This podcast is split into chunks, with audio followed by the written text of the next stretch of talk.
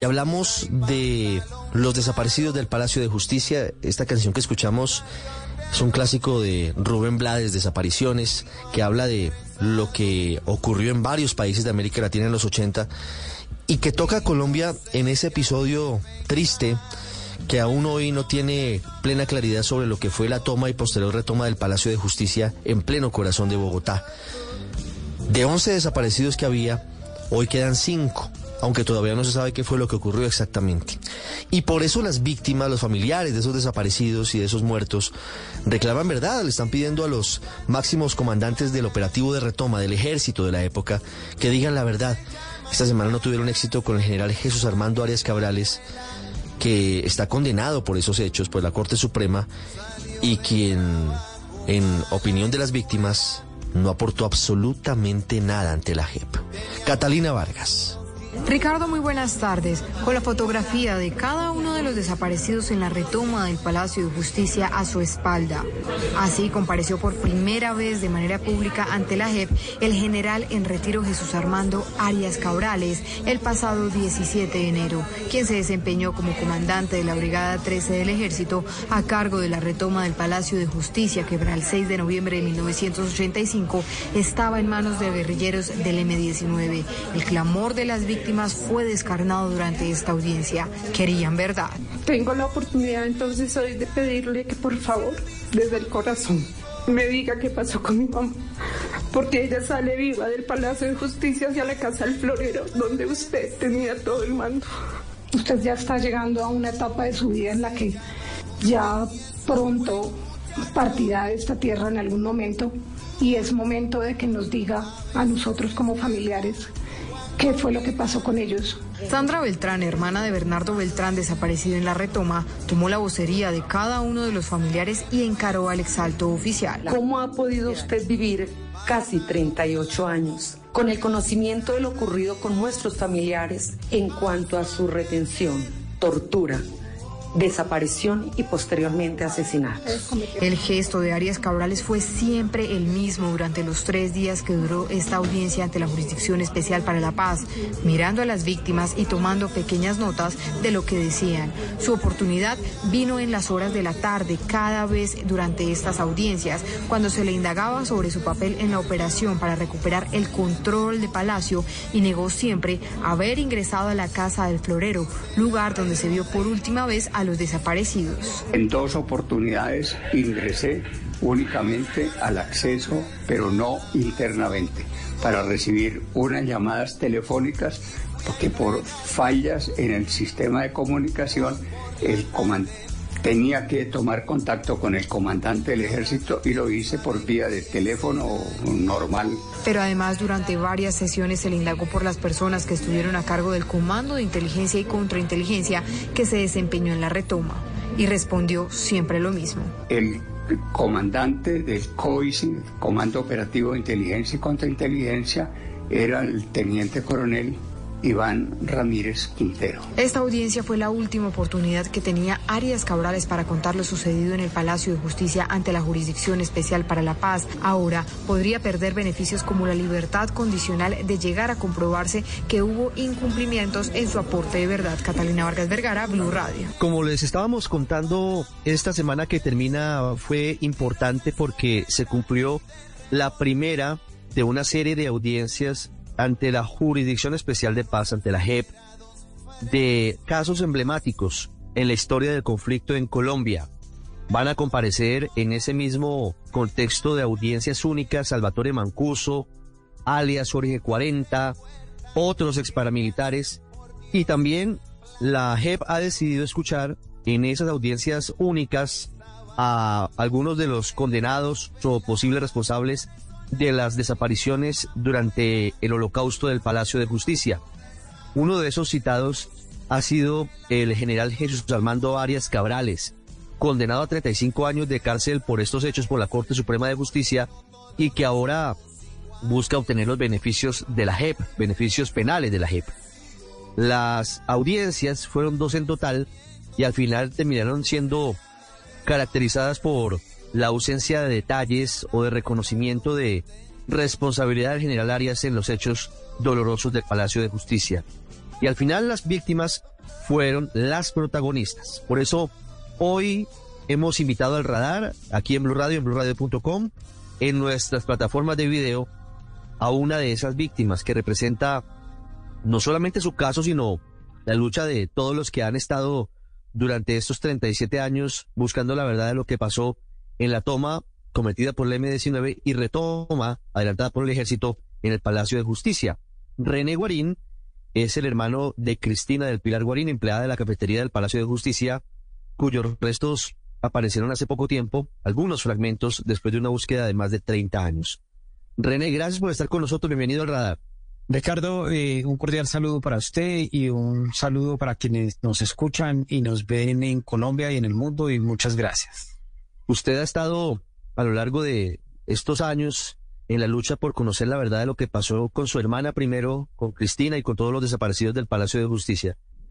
Incluso hoy, buscando saber qué fue lo que pasó, cómo se produjo la retoma y, y por qué el ensañamiento de algunos integrantes del ejército en contra de, de algunas personas en particular, sobre todo los empleados de la cafetería del Palacio.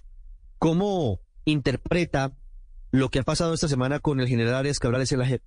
Bueno, Ricardo, es importante eh, señalar lo siguiente. El general Jesús Armando Arias Cabrales, para la época de los hechos, era el comandante de la Brigada 13, Brigada de Institutos Militares, con sede en Usaquén. La brigada fue eh, la jerárquica superior de todas las escuelas que operaron en la retoma del Palacio de Justicia. Lo que pasó esta semana con el general Jesús Armando Arias Cabrales, pues no es sino la corroboración de un comportamiento que ha tenido el Estado colombiano durante 37 años con el caso de los desaparecidos del Palacio de Justicia y es un comportamiento constante eh, de negacionismo, de decir que allí no hubo desapariciones del Palacio de Justicia, que allí se trató de una entrega equivocada de cadáveres de fragmentos óseos, como usted bien lo reseña en el caso particular de mi hermana, en el año 2016, hace seis años y medio, yo recibí algo más de 11 huesos quemados, pero curiosamente eh, parte de su ropa sí estaba bien, estaba completa y no se había quemado.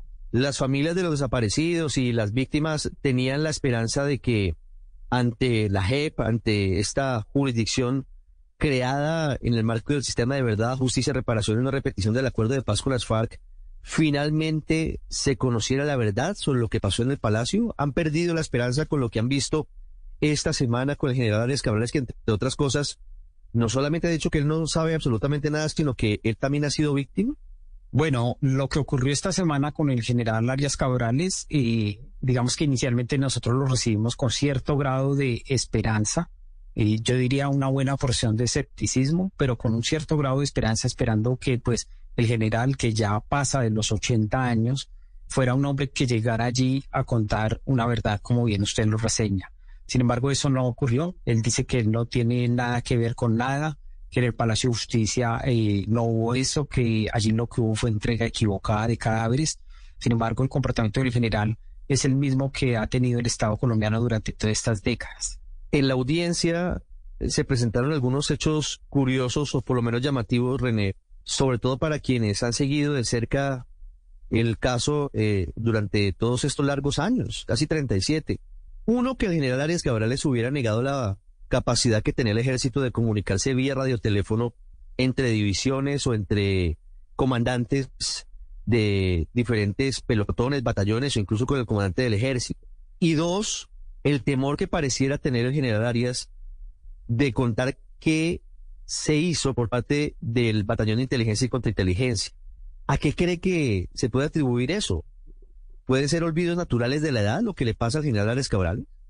No, nosotros consideramos que el general Arias Cabrales eh, no tiene la suficiente grandeza para reconocer lo que ocurrió en el Palacio de Justicia, ni para hablar de su desempeño, de quienes estaban bajo su mando y de sus superiores.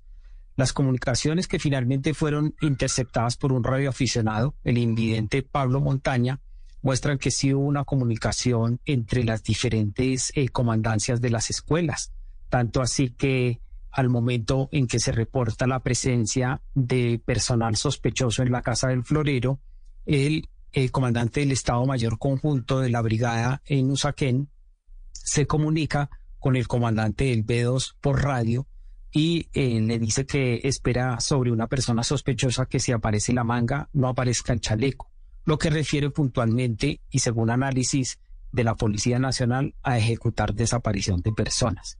Luego las comunicaciones eh, sí obedecieron eh, a un plan detallado del ejército en cuanto a que hubo una coordinación entre mandos y subalternos, no solamente para llevar a cabo la retoma del Palacio de Justicia o la recuperación del Palacio de Justicia, sino también para la comisión de delitos de lesa humanidad como fueron las desapariciones forzadas, concretamente ese audio. Eso frente a las comunicaciones, eh, Ricardo. Y frente, frente, al, frente al Charly Solano, frente al Comando de Inteligencia y Contrainteligencia, ¿a qué obedece ese silencio particular del general Arias Cabrales? Porque el jefe del COICI era el general Iván Ramírez Quintero. El comandante del COICI era el entonces teniente coronel Iván Ramírez Quintero, quien Dicho sea de paso, también está en este proceso, pero no tiene su sentencia eh, condenatoria en firme. En las desapariciones hubo todo un proceso coordinado de captura y señalamiento al interior del palacio. La gente salía con las manos arriba en la cabeza, caminaba, llegaba a la casa del florero, eran recibidos por hombres de inteligencia y allí eran clasificados como especiales, e interrogados y en algunos casos, como se ha venido a develar años después, por videos incluso de, de televisión española y del canal Caracol, algunos como el guerrillero William Almonacid fueron subidos a camionetas a la entrada de la casa del florero y llevados hacia diferentes dependencias militares para ser torturados. El general Arias Cabrales, eh, nosotros sentimos que siente un gran temor con la gente de inteligencia, concretamente con todo el personal que comandó en su momento el general Iván Ramírez Quintero y no creemos que se trate de un simple olvido. El general, eh, como un dato adicional, dijo que su familia había salido toda del país, lo cual es falso. Su hijo, Armando Arias Izaza, es director de la DIMAR hace más de 22, 25 años y ni siquiera ha sido tocado por el actual gobierno para ser removido de su cargo. Luego el general, además de mentir, creemos que siente un gran temor hacia inteligencia militar aún presente. René, ¿qué cree usted que pasó con, con su hermana, con Cristina del Pilar. Ya hace seis años y medio, usted nos cuenta, la fiscalía le entregó 11 restos óseos. No está el cuerpo completo. Hay fragmentos que demuestran que efectivamente murió, pero no se saben ni las circunstancias, ni el sitio. Hay muchas dudas sobre lo que pasó con ella y con otros desaparecidos del palacio. Hoy, ¿usted qué cree que pasó con ella y con los demás? Además de los testimonios recogidos algunos en Colombia y otros en el exterior, y además del hallazgo de los fragmentos óseos, recuerde usted que los fragmentos, así sean pocos, hablan, el cuerpo habla.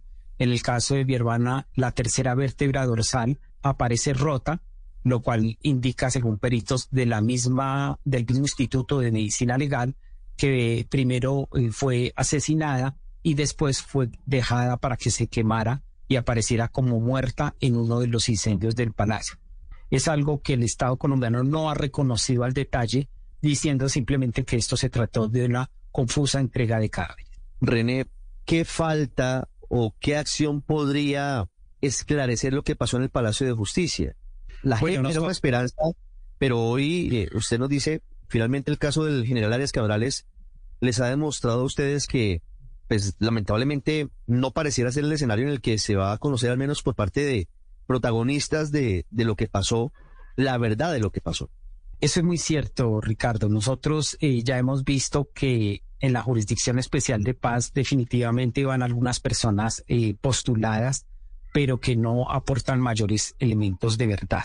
Nos preocupa que eso esté pasando porque estamos concluyendo no solamente los familiares de los desaparecidos del Palacio de Justicia, sino las víctimas de otros crímenes de Estado que el escenario de cierre del conflicto para conocer la verdad no es la justicia especial de paz. La verdad tiene que ser conocida mediante la revisión de documentos, la revisión de filmaciones, la revisión de órdenes, la revisión de audios, y esa información definitivamente es una información que reposa en archivos de inteligencia del Estado colombiano.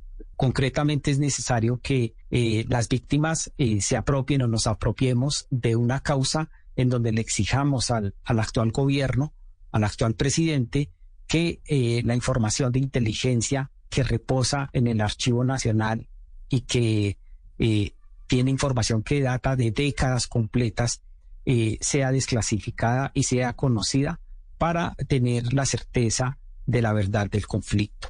¿Qué entidades proveyeron o entregaron el archivo de inteligencia que está hoy en el edificio del Archivo Nacional? ¿Quiénes podrían tener esa información que dé al final la posibilidad de esclarecer lo que pasó en el, en el Palacio de Justicia, René?